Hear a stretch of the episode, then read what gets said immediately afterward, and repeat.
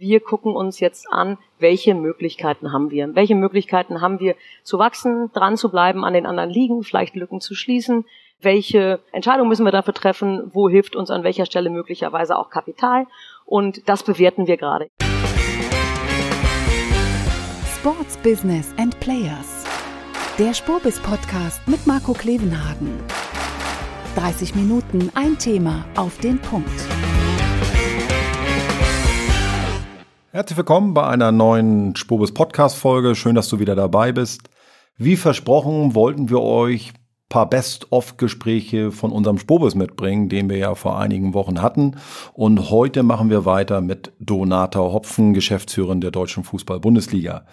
Seit rund einem Dreivierteljahr ist sie ja in Verantwortung und das war eine gute Gelegenheit, also mal so diverse Themen, die sie seitdem und künftig beackern muss, mit ihr zu besprechen. Da waren ein paar Klassiker dabei, wie die anstehende Medienausschreibung, 50 plus 1 Diskussion, aber auch ein paar Zukunftsthemen, wie zum Beispiel Digitalisierung, Nachhaltigkeit oder auch ganz aktuell die Prüfung von der Aufnahme von Investoren, die die Deutsche Fußball-Bundesliga gerade angeht. Angefangen haben wir aber mit ihren ersten Tagen und da war sie eigentlich direkt im Krisenmodus und wie sie dem begegnet ist, verrät sie uns nun im Podcast. Viel Spaß beim Zuhören. Lassen Sie uns gleich reinspringen, Frau Hopfen. Sie haben ähm, offiziell angefangen am, am 1. Januar dieses, dieses Jahres und bevor ich darauf eingehe, was sie gleich alles überfallen hat, weil das gab ja gleich von Anfang an so paar Aufgaben. Also ein klassisches Onboarding kann man, glaube ich, sagen, sieht, glaube ich, anders aus. Äh, so. Kommen wir gleich drauf. Ähm, Nimm Sie es noch einmal mit. Was war der ausschlaggebende Punkt, das, das Argument schlechthin, wo Sie gesagt haben, und deswegen nehme ich diesen Job, diese neue Herausforderung an?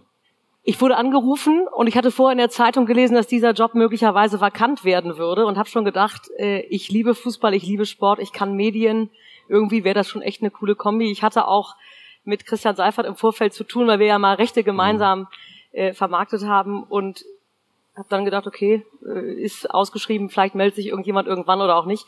Und dann klingelte irgendwann das Telefon und äh, dann habe ich den Prozess geführt und mich ein bisschen tiefer damit beschäftigt, auch über die Komplexitäten natürlich informiert, weil da hängt ja wirklich sehr viel dran an dem Job. Aber ich finde es eine großartige Aufgabe und ähm, ja, es ist mir eine Ehre, diesen Job äh, bekommen zu haben und ihn jetzt äh, auch tatsächlich mit Leben zu füllen. Ganz ehrlich, wie oft mussten Sie drüber schlafen, als Sie die Antwort wussten? Wussten Sie mehr länger drüber nachdenken oder haben Sie direkt gewusst, das mache ich, als man Sie gefragt hat? Ach, ich finde, man hat ja immer so ein Bauchgefühl und einen Kopf und man muss es immer wieder abwägen, vor und wieder. Und ähm, ich war in, vorher Partnerin bei BCG Digital Ventures, habe da Unternehmen gebaut. Das war auch super. Ich habe mich überhaupt nicht mit dem Gedanken getragen, diesen Job äh, an Nagel zu hängen. Insofern kam das so ziemlich abrupt, aber äh, die Entscheidung war dann äh, relativ schnell auch gereift und ja. da habe ich gesagt, komm, wenn du so ein Angebot bekommst, dann muss man jetzt springen. Ich habe es angedeutet, äh, klassisches Onboarding sieht normalerweise anders aus, äh, die berühmten 100 Tage, wo man sich erstmal mit dem Team kennenlernt und ähnliches. Ähm, bei Ihnen war eigentlich ziemlich von Anfang an Krisenmodus war angesagt in einer Form, die, die für Sie wahrscheinlich auch neu war. Es musste, es war noch immer oder ist ja auch immer noch Corona-Phase war seinerzeit ganz stark noch. Dann ging Krieg in der Ukraine los. Jetzt ganz aktuell die, die Energieverordnung, äh, wo auf einmal wieder ganz neue Themen kommen. Ähm, wie waren Ihre ersten Tage und Wochen? Wie haben Sie die so erlebt und, und, und was waren so Ihre ersten Aufgaben, die Sie sich widmen mussten? Ja, im Prinzip, ich habe den Job zum 1. Januar angefangen, aber eigentlich angefangen habe ich am 21. Dezember, wenn ich mich recht erinnere. Das war also schon vor dem Start, weil da äh, nochmal der Lockdown ausgerufen wurde und es war ja relativ schnell klar, dass dieser Lockdown äh, mich in, und uns als, als Liga in diesem Jahr sehr eng begleiten würde und deswegen habe ich äh, bereits am 21. Dezember eigentlich angefangen, ähm, eng äh, auch äh, mit der Politik in Austausch zu gehen, weil Sie erinnern sich daran, im Januar gab es noch Quar Kontaktquarantäne bei Das heißt, wenn ein Spieler in die Kabine gegangen wäre, Omikron positiv, wäre die ganze Mannschaft für 14 Tage weggesperrt worden. Das war so mein Startpunkt. Und äh, die erste Woche äh, hatten wir dann direkt äh, das Spiel äh, Rückrundenstart oder Start der, nach der Winterpause Bayern gegen Mönchengladbach, wo äh, ziemlich unklar war, ob die Regulatorien eigentlich hergeben, dass die Bayern antreten oder nicht. Insofern habe ich mich dann in der ersten Woche mit Spielberechtigungslisten, mit äh, der Spielordnung und mit Ansetzungsthemen beschäftigt und äh, ich hatte mir das natürlich eigentlich anders vorgestellt. Ja, ich habe die äh, Interviews geführt für äh, für den Job letzten Sommer Da sah es noch so aus, als hätten wir eine Corona-Impfung und als würde sich im Winter alles so ein bisschen entspannen. Und äh, ehe ich mich versah, war ich tief in diesem äh, Corona-Thema drin. Und es hat uns, wenn man ehrlich ist, ja bis vor bis vor wenigen Monaten begleitet. Und ich persönlich bin auch nicht ganz sicher, ob wir das schon durchgestanden haben. Ich hoffe zwar sehr, dass wir jetzt da keine Einschränkungen mehr bekommen, aber ähm, man, man weiß es nicht. Und dann ja, war Corona gerade so weit äh, durch, dass wir zumindest den Spielbetrieb äh, äh stabil planen konnten. Dann äh, kam äh, der, der russische Einmarsch in der Ukraine mit auch großen Fragestellungen. Dann jetzt die Energiekrise. Und ich glaube, das gilt gar nicht nur für den Fußball, sondern insgesamt vielleicht für die, für die Gesellschaft. Ich glaube, dass Krise und Krisenmodus für uns das neue Normale ist und äh, man wahrscheinlich sich darauf einstellen muss, dass man sehr, sehr agil äh, als Organisation, als Unternehmen agieren muss auf, auf neue Herausforderungen. Und das habe ich gemacht und trotzdem parallel natürlich ein Onboarding gemacht, mich sehr intensiv mit den Kollegen in der DFL beschäftigt, so versucht von innen nach außen meinen Weg äh, mir zu erarbeiten, Kollegen in der DFL, dann äh, viele, viele Gespräche mit Clubvertretern geführt, viele Clubs auch vor Ort besucht, habe dann die Medienpartner natürlich besucht, die ja vielfach auch gar nicht mehr nur hier in Deutschland sitzen, sondern auch international. Ähm, bin ja auch im, ähm, im BGW-Vorstand des DFB, da war auch ein bisschen was zu tun und ähm, ja, also ich war so, mein, meine Tage waren, waren gefüllt äh, und es war wirklich so, dass ich relativ schnell tief ins Wasser eingetaucht bin und äh, ja, gleich schwimmen durfte, was ja manchmal auch ganz gut ist, wenn man gar nicht so viel Zeit hat zu denken. Was haben Sie vorgefunden? Also es ist ja durchaus normal, dass neues Management, neue Geschäftsführerin ähm, ein eigenes Agenda-Setting vorantreiben möchte. Ähm, wenn man mal auf die Unternehmens- und Personalstruktur schaut, ähm, ich wollte mal kurz noch meine, meine Stichworte. Es gab eine fünfköpfige Geschäftsleitung seinerzeit. Ähm, mehrere Mitglieder hatten Prokura, dann gab es noch drei Tochterunternehmen äh, mehrere Joint Ventures. Ist das so eine, so eine Grundstruktur, mit der Sie sagen, ja, da, das kann ich so übernehmen, damit lebe ich, oder haben Sie ein neues Setting im Kopf? Und ich weiß, wir reden gleich nochmal über die Investorengeschichte, das kann natürlich darauf Einfluss nehmen, das ist mir schon klar. Aber wenn Sie das jetzt nochmal selber so zurechtrückeln müssten für sich, diese Struktur, passt das so für Sie oder möchten Sie grundlegend was ändern? Ach, ich glaube, ähm, als CEO kommt man rein und natürlich gibt es dann immer Dinge, die man, die man verändert und verändern möchte. Ein paar Veränderungen haben wir auch tatsächlich schon vorgenommen. In der Tat aber ist es so, dass wir uns aktuell mit der Frage beschäftigen, wie wir als DFL, als Liga gemeinsam mit den Clubs in die Zukunft gehen. Und äh, dieses Thema der Investoren ist ja gar nicht nur ein Investorenthema, sondern ist die Fragestellung, wie, welche strategischen Handlungsoptionen haben wir, um die deutsche Fußballliga erfolgreich in die Zukunft zu führen. Und dabei könnten Partner eine Rolle spielen. Äh, das, was man aktuell in den Medien liest, ist ehrlich gestanden der vierte Schritt vom ersten. Mhm. Da sind wir noch gar nicht. Wir haben eine Arbeitsgruppe gegründet, in der wir Optionen bewerten. Ja? Und von diesen Optionen hängt natürlich nachher auch sehr stark ab, wie die Organisation darum aussieht. Ja, ich persönlich glaube schon, dass äh, die digitalen Themen und auch die Internationalisierungsthemen äh, sehr eng zu unserem Kerngeschäft gehören heute und dass wir ähm, auf der einen Seite digitale äh, Vermarktungsmodelle brauchen, auf der anderen Seite auch digitale Infrastrukturen, so dass ähm, äh, wir das Digitalthema, egal ob es nachher eine Tochter ist oder nicht, ganz eng mit dem Kerngeschäft zum mhm. Beispiel ähm, ver verknüpfen äh, werden und das tun wir jetzt auch schon. Und ähm, ich persönlich komme ja aus der digitalen Welt, äh, flache Hierarchien, sehr agiles Arbeiten, ähm, in der Lage sein, schnell auf äh, Situationen zu reagieren. Ähm, ja, äh, eher Großraum als, als Einzelbüros, ähm, äh, Arbeitsplätze und so. Das, das gehen wir alles jetzt an und ich glaube, das ist eine meiner Hauptthemen, äh, wo ich Potenziale auch weiter sehe. Gemeinsam arbeiten, horizontale Gruppen bilden, anstatt in Säulen zu denken. Und da haben wir in den vergangenen Wochen schon äh, echt große Fortschritte gemacht und da wird sicherlich noch mehr gehen und das wird die Art der Zusammenarbeit weiter verändern. Nicht, dass das top entscheidend wäre, aber mir schießt gerade durch den Kopf. Ich glaube, die haben eine Dutzkultur sehr schnell eingeführt in der DFL. Ich glaube, manche Abteilungen waren sehr erschrocken. Ja. Weiß ich nicht, erschrocken weiß ich nicht, aber nee, zumindest einige, auf einmal einige mussten sich gewöhnen, ja? ja. Aber das kann ich auch verstehen, wenn man das jahrelang anders gemacht hat. Ich komme allerdings aus einer Dutzkultur und finde immer, dass das jetzt im Digitalen, gerade wo man auch viel auf Englisch arbeitet, ja. das Leben einfacher macht. Also wir kommen oder ich möchte nicht unbedingt drum rumkommen, die aktuellen Gespräche mit Investoren. Sie haben das angedeutet und mir ist klar, Sie werden gleich antworten müssen, was Sie alles nicht sagen dürfen. Aber was dürfen Sie denn sagen? Es gab gerade gestern wieder ein Treffen, das ist kein Geheimnis, das stand in den Medien, das habe ich auch so gehört, ich glaube, das stimmt. Ich glaube, den Montag davor war dann auch nochmal ein Treffen. Also man Kennenlerngespräche nennt man das, glaube ich. Was, also was, was dürfen hier Sie uns besonders verraten? ist, ist, dass, dass, dass das mediale und gesellschaftliche Interesse an diesem Thema ja. ist riesig. Ja. ja, es ist riesig und ähm, wir gehen äh, auch damit um, dass wir alles, was wir machen in der Zeitung oder im, im, im Digitalmedium lesen können. Ähm, das ähm, bringt uns aber nicht davon ab, hier eine, eine klare Strategie, einen klaren Prozess zu fahren. Und in der Tat, wir, ich, ich bin hingegangen im, im Januar, Februar und im Februar haben wir unseren Wirtschaftsbericht äh, veröffentlicht und darin haben wir kommuniziert, dass wir in den zwei Corona-Jahren mehr als eine Milliarde an Umsätzen verloren haben.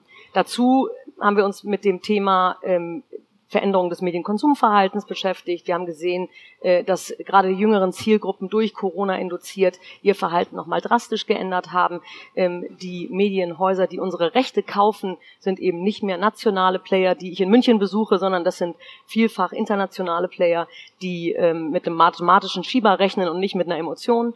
Ähm, und äh, das verbunden mit der ähm, mit dem Fakt, dass äh, in ausländischen Ligen Kapital hinzugenommen wurde oder aber die Clubs sich sehr viel einfacher als bei uns finanzieren können, führte dazu, dass mir relativ schnell klar war, dass wir uns strategisch äh, größere Gedanken machen müssen und äh, uns, uns ein großes Bild setzen müssen. Und dabei gibt es in der Tat viele Optionen und ich will einmal sagen, das ist ja keine äh, Thematik, die jetzt die DFL alleine löst, sondern das ist ein Thema, was wir mit den Clubs gemeinsam angehen wollen. Deswegen haben wir diese Arbeitsgruppe gegründet mit Vertretern äh, von, von vier Clubs äh, und mir selbst, gemeinsam mit meinen Kollegen aus der DFL.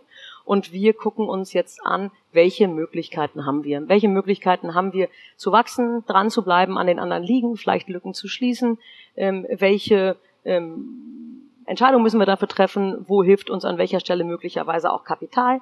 Und das bewerten wir gerade in dieser Arbeitsgruppe. Und dazu, äh, ich glaube, so macht man das in jedem äh, Lebensfeld, ähm, äh, sprechen wir natürlich mit Leuten, die sich in dem Feld besonders gut auskennen und führen in der Tat auch Gespräche mit möglichen Partnern, die uns sowohl Kapital mhm. als aber auch Know-how mitbringen könnten und so. Da hatte ich jetzt nachgefragt. Also wenn man überhaupt es geht vor allem um Know-how meiner Ansicht ja. nach. Kapital ist eine Sache, es können viele, aber wir suchen halt jemanden, der uns gerade bei der Internationalisierung und bei der Digitalisierung ja. hilft, unsere Entwicklung deutlich zu beschleunigen. Ich glaube, wichtig wird ja sein, ein, Gefühl dafür zu, ein Gefühl, vielleicht sogar eine Klärung vorab zu bekommen, was denn Sie haben ja eben gerade angehört, ich fange nochmal neu an. Sie können sich ja nur in dem Rahmen bewegen, die Ihnen eigentlich Ihre Gesellschaft, nämlich die 36 Bundesligisten, vorgeben haben diese denn schon eine Vorstellung, wenn man jetzt Investoren aufnehmen würde und entsprechend Kapital zur Verfügung stünde, was man denn mit diesem Kapital auch anfangen möchte? Gibt es da schon da Klärung oder liegt das in der Kommission? drin ja. in dem Satz, ja. Wir haben selber noch keine Sicht darauf, ob und wenn und wie viel man an Bord nehmen würde. Und wenn wir da aber Klarheit hätten, hätten wir sicherlich ein Gefühl dafür, ähm, was man mit dem Geld machen könnte. Die Verteilung der Gelder, die wir noch gar nicht haben, steht aber äh, in, in einem nächsten Schritt an. Da sind wir faktisch einfach noch nicht. Ähm, in der Tat ähm, ist es wichtig, dass wir Optionen anbieten, die für die Clubs auch gangbar sind und Szenarien entwickeln, äh, von denen wir glauben, dass sie eine Chance haben, dann auch von den 36 mitgetragen zu werden. Und dazu werden wir, und das haben wir ja schon in den letzten Mitgliederversammlungen und auch in unserer Generalversammlung erste ähm, Einsichten gegeben, werden jetzt äh, kurzfristig zu Regionalkonferenzen einladen, sodass wir die Clubs nochmal äh, tiefer abholen. Ich sage aber auch, Stand heute, kann ich Ihnen noch nicht sagen, was der Inhalt, der genaue Inhalt der Empfehlung in diesen Regionalkonferenzen sein wird, weil das ein wirklich agiler Prozess ist, auch wenn das für Sie als Fragensteller jetzt hier sehr unbefriedigend ist. Nö, das ist überhaupt nicht. Ich finde sogar sehr logisch, wird sogar so weit gehen, wie, wie, wie groß ist die Gefahr, dass man auf dem Weg dorthin, in diesem agilen Prozess, ähm, das wäre nicht das erste Mal, dass die 36 Bundesligen sehr unterschiedliche Ansichten über irgendwas haben, ähm, nicht auf, ein, auf, ein, auf einen Nenner kommt, nicht irgendeinen Konsens findet und man vielleicht die Gespräche wieder in Anführungszeichen abbrechen muss, weil vor einem Jahr gab es schon mal Gespräche mit möglichen Investoren mit anderem Hintergrund. Das war auch ein bisschen pandemiebedingt äh, getrieben. Wie groß ist die Gefahr, wenn man diese Gespräche jetzt abbrechen müsste, ähm, zu sagen, dann ist das halt so? Oder verbrennt man sich da auch so ein bisschen was? Ich glaube, unsere Aufgabe als DFL ist auf der einen Seite den Spielbetrieb zu organisieren, auf der anderen Seite Vermarktung äh, zu organisieren mhm. und ähm, Modelle anzubieten. Und so sehe ich meine Rolle. Ich bin am Ende die Klammer der 36 und in der Tat die Unterschiede könnten nicht größer sein. Hm. Ähm, es gibt einige Clubs, die sind total global fokussiert äh, und haben den Anspruch, immer international führend mitzuspielen. Andere äh, sind sehr in ihren lokalen Strukturen verankert und könnten sich über Internationalisierung nicht weniger Gedanken machen. Und es gibt viele andere Unterschiede in der Denke der Clubs. Das heißt, die 36 äh, sind extrem unterschiedlich und unsere Aufgabe ist es in der Tat, äh, immer wieder zu gucken, wie könnten Szenarien aussehen, die möglicherweise eine Mehrheit bekommen könnten. Ja, ich halte es aber klar, am Ende des Tages gibt es immer wieder Prozesse, wo es die Mehrheit dann nicht gibt. Das wäre in so einem Prozess wie diesem hier sehr schade und wir werden, und das haben wir, glaube ich, auch mit der Arbeitsgruppe jetzt dann irgendwann übers Präsidium und auch die Regionalkonferenzen, alles versuchen, die Clubs so eng wie möglich mitzunehmen. Hm. Was bei so einem komplexen Prozess mit so wahnsinnig vielen Vertraulichkeiten, die dann auch durchsickern teilweise, wie wir wissen, aber eigentlich dem Anspruch, auch Dinge erstmal intern zu diskutieren, nicht ganz einfach ist. Aber natürlich ist die Idee, äh, die Clubs ähm, äh, früh und intensiv mitzunehmen, wenn wir eine Entscheidung empfehlen können und dann gemeinsam diesen Weg zu gehen. Das ist sicherlich, Sie deuten es an, die größte Herausforderung für die DFL, für Sie jetzt, das kommunikativ in- und extern so zu begleiten, dass es zu vernünftigen Lösungen und überhaupt Möglichkeiten gibt, das zu diskutieren und nicht nur über die Medien zu diskutieren. Absolut, ja, ja. absolut. Sie haben ein paar klassische To-Do-Themen natürlich äh, äh, mit ins Fahrtenbuch bekommen, nämlich zum Beispiel eine Medienausschreibung. Ähm, die, die, der nächste Zyklus wäre ja dann für 24, 2024. Wahrscheinlich müsste dann ab 23 wieder in die Gespräche mit dem Kartellamt gegangen werden, um erste Abstimmungsdinge gemacht. Ähm, wann gehen Sie das Thema an und, und, und wie sieht da der Prozess aus? das war eines der ersten Themen, was wir dieses Jahr äh, angefangen haben zu bearbeiten. Das ist ein Prozess, es ist wirklich nach dem Spiel, ist vor dem Spiel. Man ist mit der äh, Ausschreibung gerade fertig. Nun bin ich auch das erste Mal in diesem Prozess auf dieser Seite. Mhm. Ähm, und wir arbeiten sehr intensiv äh, bereits an der Konzeption der Ausschreibung. Ähm, wir sprechen mit unseren aktuellen Partnern darüber, wie äh, durch den Medienwandel und den Medienkonsumwandel vielleicht Paketierungen aussehen könnten. Wir hören uns an, wo die äh, Potenziale sehen. Wir sprechen mit möglichen Playern, mit denen wir aktuell jetzt nicht in Partnerschaften sind und versuchen, das Konstrukt so weit aufzubauen. Wir sind auch bereits in ersten Kontakten mit dem Kartellamt. Ähm, und äh, das ist ein Prozess, der doch relativ viel Vorlauf braucht. Ähm, das wird uns in den nächsten Jahren begleiten. 23, 24 ist dann die Ausschreibung. Insofern, das ist ein kontinuierlicher Prozess. Ähm, und da bin ich sehr glücklich, dass wir ein erfahrenes Team haben, um diese doch sehr wichtige Ausschreibung für uns ähm, äh, da äh, erfolgreich äh, durchzuführen. Auch, auch wenn die Einnahmen dann leicht rückgängig waren ähm, ähm, zuletzt, das Volumen ist ungefähr bei 1,1 Milliarden im Schnitt. Ähm, Herr Seifert hat es gerade auch in, in, in, seiner, in seinem ähm, Talk mit mir angedeutet. Wo sind Grenzen des Wachstums gegeben? Ähm, wie, wie positiv sind Sie, dass Sie mindestens das jetzige Umsatzvolumen halten oder gar ausbauen können? Mm, also das ist schwer zu prognostizieren, weil wir, wenn wir uns die anderen Ligen angucken, haben die gerade national, mit Ausnahme der Engländer, die ihren Deal einfach fortgeschrieben haben, weniger äh, erlöst national. Ich hoffe natürlich, dass wir dann wieder ein besseres Konsumklima haben, dass äh, sich die Weltwirtschaft stabilisiert hat. Das sind ja alles Faktoren, die da mit reinspielen. Ähm, und natürlich ist unser Anspruch, dass wir das, das sehr hohe Niveau halten, wissen aber auch, es wird sehr mit der Bietervielfalt äh, zu tun haben. Es wird sehr ähm, äh, damit zu tun haben, auch äh, wie andere ähm, äh, Tender ausgehen. Insofern äh, der Anspruch muss sein, hier äh, tatsächlich stabil zu bleiben und das ist ambitioniert. Ähm, die, die kurzfristig größere Herausforderung ist sicherlich die internationale Vermarktung. Mhm. Ja, das ist äh, momentan eines meiner meiner größten Themen, ähm, weil da haben wir ähm, aus meiner Sicht äh, Potenziale, da haben wir aber auch wirklich die Notwendigkeit, jetzt die Rahmenbedingungen zu schaffen, um zukünftig mehr rauszuholen, denn da ähm, hängen wir echt nach. Ähm, Wie wollen Sie das machen, wenn Sie sagen, wir haben die Möglichkeiten? Zuletzt ist es immer stark zurückgegangen, weil ein, zwei Verträge leider nicht so ausgegangen sind, wie man sich das erhofft Ja, mit Corona ist da auch als Katalysator sind Verträge ja, weggebrochen ja. und ähm, insgesamt muss man sagen, die Zeit des Wachstums an der Stelle ist, glaube ich, auch ein Stück weit jetzt ähm, relativiert. Es, die Menschen haben ihre Endgeräte, es gibt viele Streaming-Player, die jetzt da sind. Ähm, das, was immer gewachsen ist als Marktstruktur, das sehen wir jetzt so nicht mehr. Märkte an einigen Stellen saturiert, das geht äh, für unseren nationalen wie auch für den internationalen Markt.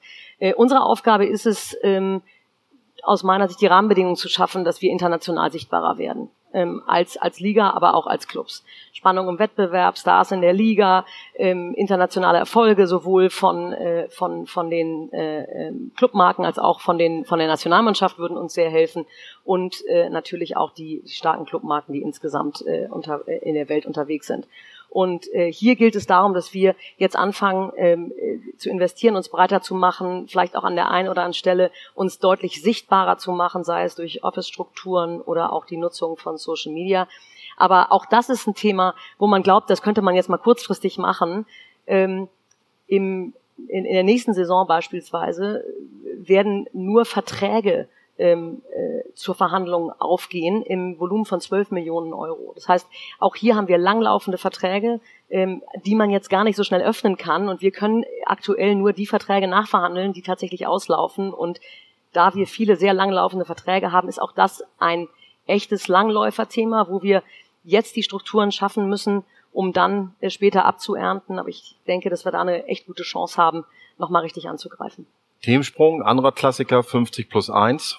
Ja. Das ist ein schönes Erbe, was sie da bekommen haben. Ähm, das letzte war, glaube ich, Status Quo Kartellamt gesagt, also ihr könnt 50 plus 1 machen, aber dann bitte alle gleich. Oder ihr könnt es auch sein lassen, aber diese Mischform, die es jetzt noch teilweise in der Liga gibt, manche so, manche so, das geht nicht. Der Ball ist also wieder auf Seiten der Bundesliga. Wie weit können Sie mir Hoffnung machen, dass ich dieses Thema ab nächstem Jahr nicht mehr ansprechen muss? Ja, also ich würde auch froh sein, wenn wir es gelöst kriegten. Das Thema liegt ja schon relativ lange und ja. wenn das einfach wäre, dann wäre das schon gelöst. Ähm, am Ende geht es in der Tat jetzt darum, dass man gemeinsam mit dem Kartellamt und den Clubs mit den Ausnahmegenehmigungen eine Lösung findet, die für alle gangbar ist. Sie können sich vorstellen, dass wir da hinter verschlossener Tür äh, sehr intensiv drüber äh, diskutieren und äh, äh mit den Clubs sprechen, arbeiten, mit dem Kartellamt im Austausch sind. Aber äh, bitte haben Sie Verständnis, dass ich da jetzt mich auch noch nicht festlegen kann, wann wir das gelöst kriegen. Ich glaube allerdings, es wäre schön, wenn wir es gelöst kriegten, weil das äh, ist ein Thema, das schwelgt schon lange und es wäre schön, wenn wir dann einen Deckel drauf kriegten. Haben Sie eine persönliche Meinung dazu, was Sie lieber hätten? Woran glauben Sie, was ist besser für die Bundesliga? Was, was würde mehr, welche Lösung würde mehr Erfolg versprechen? Was meinen Sie mit welcher Lösung? 50 plus 1 lassen oder 50 plus 1 abschaffen? Auch dazu habe ich mich schon geäußert. Ich glaube, ähm, dass, dass wir in der Bundesliga mit 50 plus 1 eine echte Alleinstellung haben. Und wenn man sich jetzt anschaut, wie in der englischen Liga ähm, Clubs teilweise ausverkauft werden, ähm, dann kann das nicht im Sinne der Sache sein. Allerdings ist es natürlich gerade bei dem Anspruch zu wachsen und mit den anderen, die andere Rahmenbedingungen haben, mitzuhalten, ein echter Spagat aus auf der einen Seite Fan verbunden bleiben, fanzentrisch zu bleiben, Traditionen zu bewahren und auf der anderen Seite den Anspruch zu haben, wirtschaftlich zu wachsen.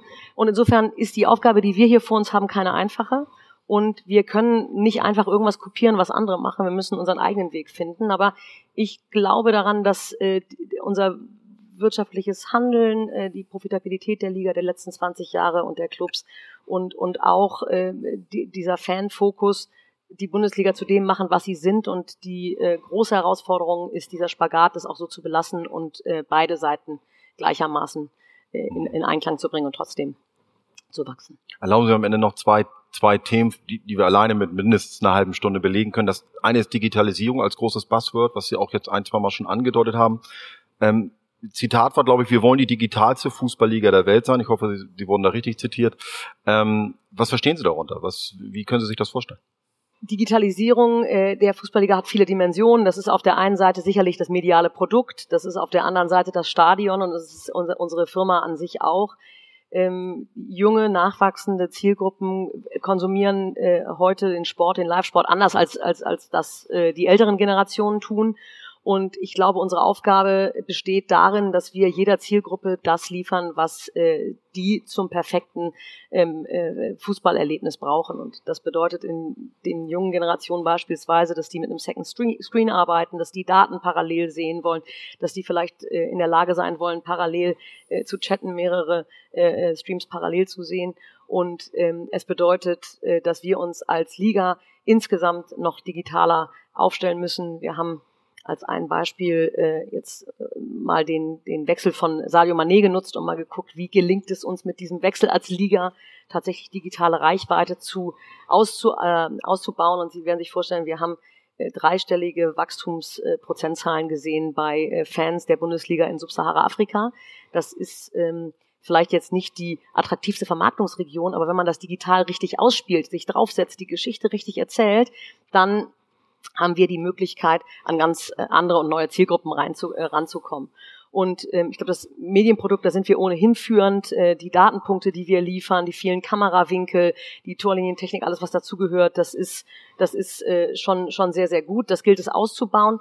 Und da wieder den Spagat äh, zu wahren, dass wir demjenigen, der einfach nur in Ruhe 90 Minuten Fußball gucken möchte, egal ob jetzt im Stadion oder am digitalen Schirm, dass wir den in Ruhe lassen hm. und dem sein Produkt so belassen, wie er das haben will. Also die Herausforderung besteht da, mit dem Trend mitzugehen ähm, und äh, da auch innovativer Führer, Führer, Führer, führende Fußballliga zu sein ähm, und zu verstehen, was geht und was nicht geht. Das heißt, nicht alles machen, aber zumindest zu wissen, was ginge und das für uns zu interpretieren und die digitalen Möglichkeiten maximal auszunutzen.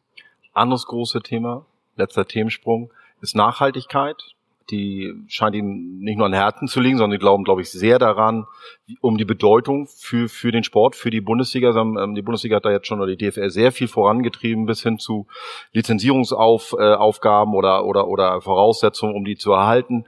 Ähm, die haben äh, Konferenzen schon durchgeführt. Wir dürfen mit ihnen zusammen ein Fortbildungsprogramm anbieten an der, ja. an der Leufana als, als Mitinitiator. Ähm, wie sehr sehen Sie die Notwendigkeit, dass die Bundesliga, dass die Clubs verstehen um die Bedeutung dieses Thema oder anders gefragt, wenn sie das nicht tun, wie sehr könnte die Bundesliga Gefahr laufen, dass das, was Sponsoren ja auch andeuten, wenn die Clubs nicht nachhaltig werden, nachhaltig denken, wird es uns auch wirklich schwerer fallen, dort zu investieren. Also ich halte Nachhaltigkeit für ein gesellschaftlich wirklich relevantes Thema und ich halte es aber auch für einen positiv belegtes Trendthema, wo wir vorangehen können, wo wir als westliche Welt ein Beispiel leisten können und vielleicht auch damit äh, einen Impuls setzen, von, für andere uns an der Stelle zu kopieren und damit wirklich auch äh, gesellschaftlich zurückzugeben. Ähm, wir haben das Thema in die Lizenzierung aufgenommen und haben auch da wieder natürlich festgestellt, wie unterschiedlich die äh, Ausgangssituationen der Clubs sind. Einige haben schon viel zum Thema Nachhaltigkeit gemacht, andere eher weniger. Dem einen gehört sein Stadion, dem anderen nicht. Äh, der eine hat ein Mobilitätskonzept, was bereits sehr nachhaltig ist. Der dritte ist irgendwie nicht in der Lage, das so schnell umzusetzen. Das heißt, wir haben jetzt erstmal ähm, eine, eine, eine breite Abdeckung in, in 23 Themenfeldern äh, äh, den Clubs ähm, mitgegeben, wo wir jetzt erstmal uns anschauen, wie ist der Status quo, um den dann ständig weiterzuentwickeln. Ich persönlich glaube, dass sich daraus neue Geschäftsmodelle entwickeln.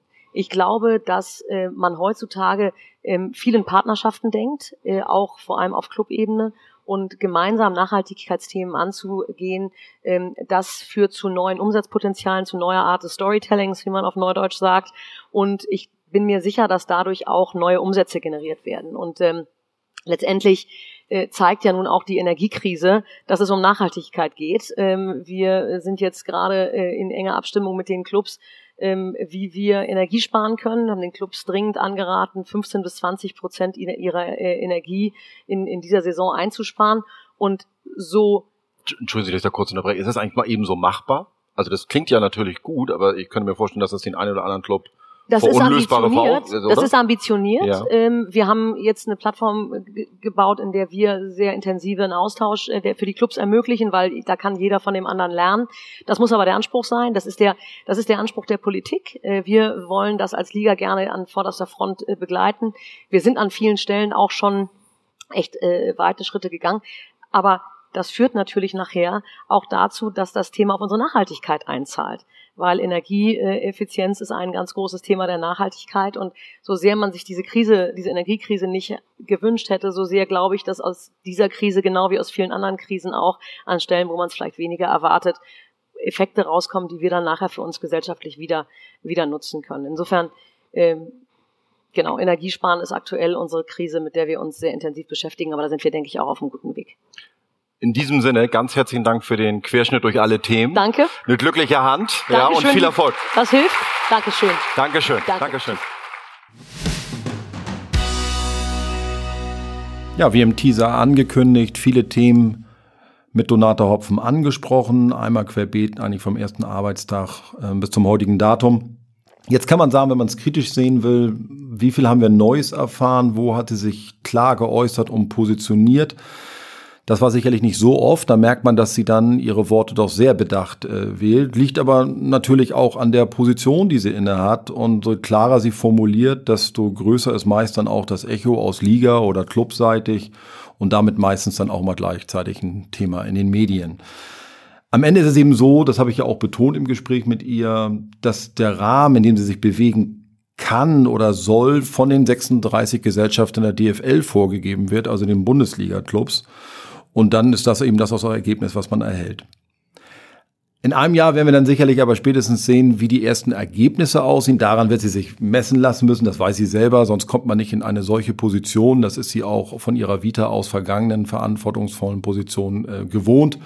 Und da bin ich eben sehr gespannt, wo wir da landen werden. Einige Dinge sind ja jetzt auf den Weg gebracht worden. Und dann fragen wir spätestens nochmal nach, wie die Ergebnisse dann aussehen. In diesem Sinne, danke fürs Zuhören. Daumen hoch und bis zum nächsten Mal. Das war Sports Business and Players. Der Spurbis Podcast mit Marco Klevenhagen. 30 Minuten ein Thema auf den Punkt. Nächste Woche Sports Careers and Pioneers. Der Weg an die Spitze. Die Lebenswege der erfolgreichsten Persönlichkeiten im Sport. Der Spurbis Podcast mit Henrik Horndahl. Der Spobis Podcast ist eine Produktion von Maniac Studios.